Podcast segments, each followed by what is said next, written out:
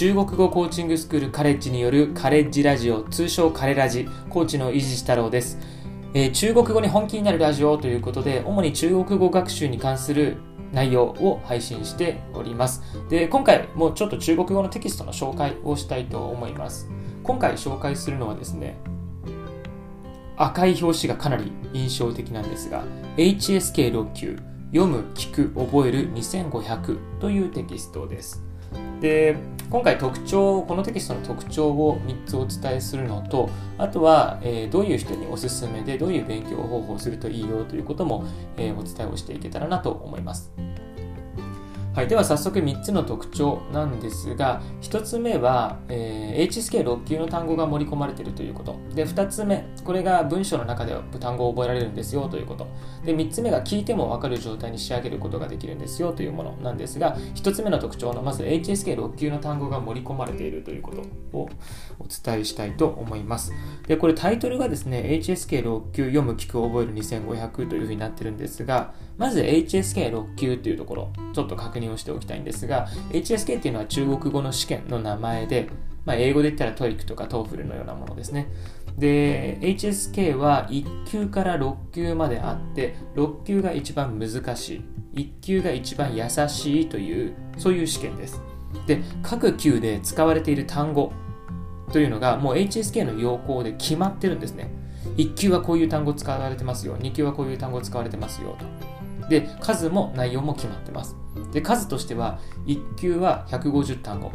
で2級受けるときにはさらに150単語上乗せでトータルで300単語。で3級の場合はさらにそこに300単語上乗せで600単語という感じで倍々に増えていく感じです。で5級までで2500単語の単語が使われてますよと。まあだけじゃないんですけどね、えー、ベースとしてはそれが使われてますと。で6級受けようと思うとさらにそこに2500単語上乗せになってくるんです。なので5級まで一生懸命勉強してよし頑張ったぞと言ってさあこれから受けようと思ったらさあこれから6級受けようと思ったら2500覚えなきゃいけないんですね新しく。ちょっときついなと。でこのタイトルの2500っていうのはその6級で必要な2500単語がちゃんと盛り込まれてますよというそういう意味で HSK6 級読む聞く覚える2500というタイトルになっていますはい、これが1つ目の特徴ですね。なので HSK の6級をこれから受けたいんだという方、でかつ6級の単語を覚えたいんだという方には、え、向いているというふうに言えます。で2つ目の特徴はこれ最大の特徴と言っていいかなと思うんですが、えー、文章の中で単語を覚えるっていうのがこれコンセプトになってるんですね。よく単語を覚えるっていうと単語帳を使って覚えるというのを連想する方多いんじゃないかなと思います。でカレッジでもそういうやり方もお勧めしています。でそれはまあ効率いいのでもうサクサクサクサクもうどんどん覚えていこうということなんですけどただ単語単体だとなかなか覚えにくい。できれば文章の中で覚えたいなっていう人もいると思います。でその課題を解決しようというのがこの本のコンセプトになっています。なのであの本の構成も結構面白くてまず最初に35個程度の HSK の6級の単語っていうのがバーッと並んでるんですね。単語単体なんです。普通に単語帳のような感じで中国語と日本語の意味という感じで並んでます。でそうするとなんだ単語単体だから普通の単語帳と変わらないじゃんというふうに感じるかもしれないんですが最初はそうなんですね。35個まず普通に覚えようと。でその次のページ行くと今度はその単語が使われているフレーズ文章というのが並んでます。でこれ実はその後に出てくる文章から抜粋したものなんですけど、まあ、本文から抜粋した形なんですけどその HSK の単語が含まれている文というのが並んでいるのであこうやって使うんだっていうのがまず分かるようになってます。単語単体の次は今度は文で覚えると。で、最後、今度3つ目は、えー、700から800字程度の本当に文章ですね、を読んで覚えると。もう一度言うと、まず最初に単語単体35個覚える。その次はその単語が含まれている文章といってもフレーズですね。1文とか2文ぐらいのものを覚える。で、最後はそれらが含まれている、そのフレーズが含まれている、もう本当に普通の文章、エッセイのような感じですね、を、えー、読んで覚えるという形で進んでいきます。なので、単語単体で覚えるんじゃなくて、文章で覚えましょうと。文の中で覚えようと。よく単語の勉強してると、なんか一生懸命単語帳で覚えたものが自分の見てるドラマの中で出てきたとかあるいはラジオを聞いてたら自分が覚えた単語が聞こえてきたとかいう時にうわこれ覚えたやつだって言ってすごく嬉しくなったりとかあとはそこで印象に残ってまた記憶として定着したりとかそういうことがこう起こったりするんですけど多分皆さんも経験あるんじゃないかなと思います。で私も経験あるんですがでそれをこう無理やり作ってるっていうそんな感じがしますね。なのですごく面白いテキストです。で3つ目の特徴今度いきたいと思いますは聞いても分かる状態に仕上げられるということで、えー、音声ダウンロードできるようになっているのでその音声を聞いてちゃんと音としても単語を理解できているかなといった確認もできますあとは文章の、えー、音声入っているのでその文章を自分で音読したりあるいはシャドーイングしたりすることでリスニングの効果があるという構成になっています。でただちょっと音声がですね、少し HSK6 級の過去問とか、まあ、実際の試験とかと比べると少し遅いので、ゆっくりはっきり話してくれているので、えー、スピード変換とかができるアプリを使って、えー、1.5倍速でもちゃんと意味を理解しながらシャドーイングができているぞというような状態まで仕上げるといいんじゃないかなと思います。でちなみに一応リスニングの方法としてはちゃんとまず精読ができること文章リーディング読めることですねを確認したらその後ゆっくり自分で音読する。で自分のペースで音読ができたら今度は自分のペースではなくて音源のペースに合わせて音源流しながらちょっと後追いで言ってみる。でこの時あのスクリプト原稿ですね。を見ながらじゃないとできない場合は最初見ながらでもいいです。でだんだん見ないでもできるように変えていきましょう。でまあ、それをシャドーイングっていうんですけど、見ないでちょっと後追いで音源の後に続いて言うということですね。で、これができたら最終的には、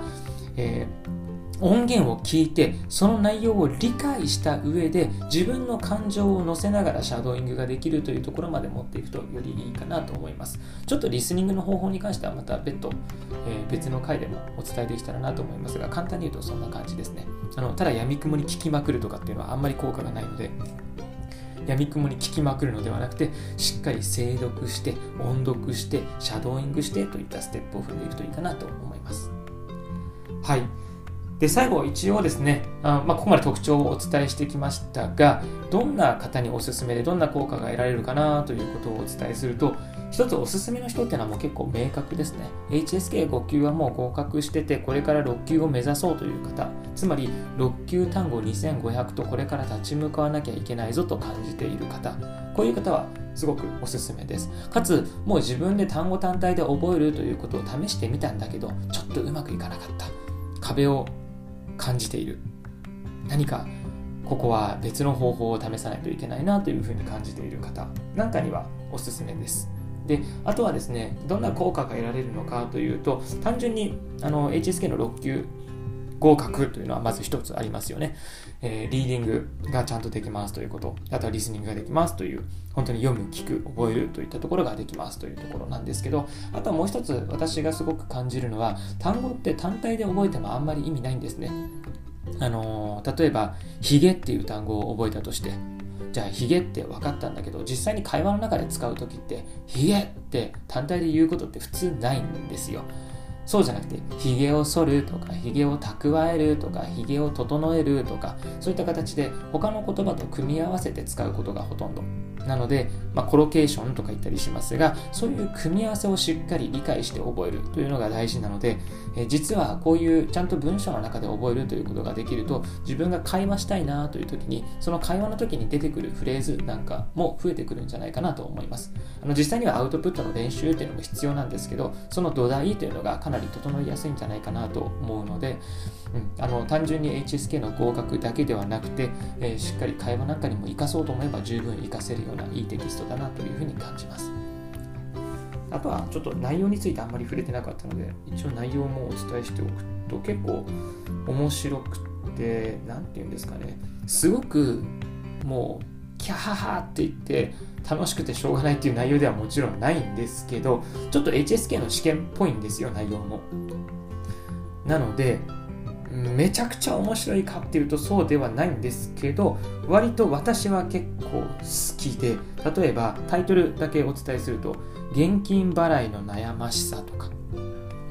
この辺ね、最近もうキャッシュレスばっかりになってるので、えー、そういう言葉も覚えられたりとかするので、そういう現金払いの悩ましさとか、あとは、えー、全然ちょっと別のものでいくと、キキキリンとその夫とか、なんでちょっとエッセイ調のものですね。こういったものも含まれていて、楽しく読めるんじゃないかなと思います。なのでまあ、どうだろうな、全部じゃなくても、そうですね、興味のあるものだけ選んでもいいかなとも思いますが、ただちょっと興味のあるものだけにしちゃうと、あの2500単語全部網羅するっていう、なんか、あの根本的な目的からちょっと外れちゃう気もするので、本当は興味のないものも含めて全部できるといいかなとは思います。なのでちょっと続けていくのまあまあ大変ですね。まあこれはテキストあるあるなんですけど、どんなにいいテキストも続けるの結構大変というところがあるので、ちょっと続けるために1日うん1課あるいは2日で1課やるぞみたいな感じで全部で72の文章があるので、まあ、72の文章を1日